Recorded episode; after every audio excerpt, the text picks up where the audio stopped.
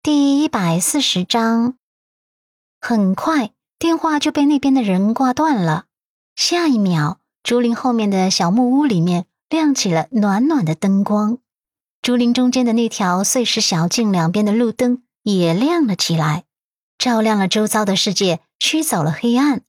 阮南希抬眸，便看见木屋的门被打开，从里面走出一抹身影，而这抹身影。跟他身边的男人一样高大修长，几乎已经能验证他之前的猜测了。他心口倏然一紧，眸子里也有些许紧张之色流露出来。他下意识地缠上男人的臂弯，有些心慌慌呢。而陆漠北似乎能感应到他的小紧张，轻轻地拍了拍他的手背，用眼神安抚他。陆仁峰打开门。一眼就看见迈巴赫边上的两抹身影了，他微微一怔，想到之前陆漠北说的是我们在门口，他瞬间就了然，眼眸中闪过一抹激动，快步走上前来。今晚月色旖旎，再加上周遭暖暖的灯光，让阮南希一眼就确定眼前走过来的男人是陆漠北的父亲，也就是发来短信的号码的主人。一开始在收到短信的时候，他的确心底有些不对劲，还有醋味在发酵。可是后面自己逼着自己冷静下来之后，他还是非常愿意相信陆先生的。再加上他聪明的脑袋瓜子，经过一番分析后，基本上可以排除是其他女人发来的。因为陆漠北这个人性格冷傲淡漠，从来就没有花边新闻，只有一个前女友庄如果。而冲如果是拿了奶奶的钱之后消失的，所以在那段感情中，应该是他先背叛了陆先生。如果是他跟陆先生联系，陆先生一定不会反应这么平淡的。然后他就扩展思路去分析这件事，也许是某个亲戚长辈给陆先生发了这样的信息。他又想到之前陆先生跟他提过自己的父亲，说他父亲跟母亲感情不好，常年不在家。所以他就猜测这条信息是陆先生的父亲发来的，也就是他的公公发来的。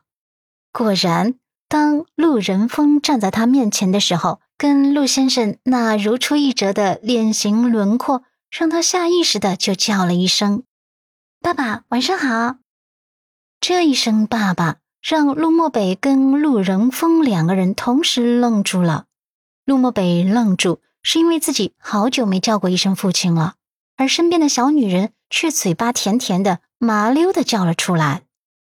陆仁峰不知道陆漠北已经结婚了，住在山林中的他一直没有跟陆漠北之外的人联系过，而陆漠北也没有特地告诉他结婚这事，所以他并不知道他结婚了。而这声清脆的“爸爸”叫得他心底一暖，激动的看向陆漠北。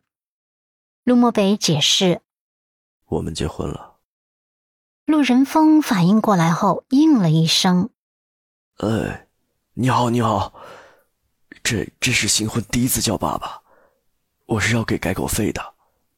我，哎呦，啊，我这就回屋去准备啊。”他挺了挺鼻梁上的眼镜，连忙转身，走了两步之后，才意识到自己先进屋有些失礼了。又停下脚步，扬起唇角。哦，不好意思啊，你们进来吧，进来吧，啊，进来吧，进来吧，进来坐。阮南希看着陆仁峰激动的样子，刚才的紧张慢慢的松懈了下来。之前听陆先生说他父亲跟家里关系不太好，他想当然的以为他公公是个不好相处的人，可现在看来并不尽然。他刚才叫爸爸的时候，明显的看见公公眼底的意外和激动了。再观察公公看陆先生的眼神，明显的充斥着父爱，所以他自然就没那么紧张了。于是乎，他挽着陆先生的臂弯，跟在公公后面走进小木屋。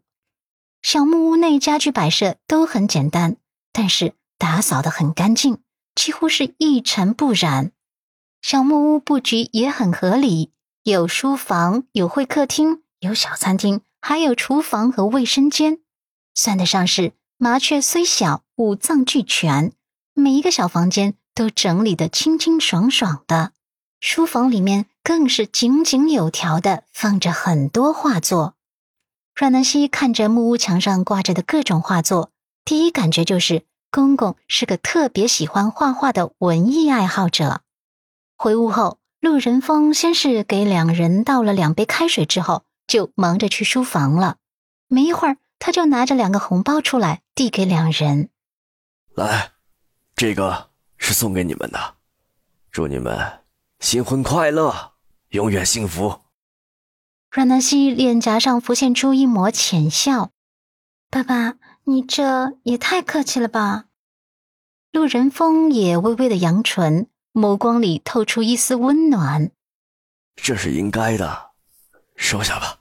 啊，红包不算大，意思一下。”阮南希也不扭捏了。微笑着收下，落落大方道：“谢谢爸爸，这次我们来的匆忙，没给您带礼物，下次再来一定给您带礼物。”陆仁峰挺了挺鼻梁上的眼镜，有些激动：“不不不，不用带礼物，你们常来看我就好。”说完，看向陆漠北，将红包往他面前推了推：“漠北，收下吧。”爸爸希望你幸福，这是爸爸的一点心意。陆漠北棱角分明的五官上没有多余的表情，只是盯着面前茶桌上面那个简易红包，就是用一张红纸包成的。他没有像阮南希一样干脆的收下，看着红包的眸光有些复杂，气氛似乎有些尴尬了。阮南希看得出来，两父子之间的关系并不是那么融洽的。立刻玲珑的打着圆场，小手轻轻的将红包收起来，小嘴巴甜甜道：“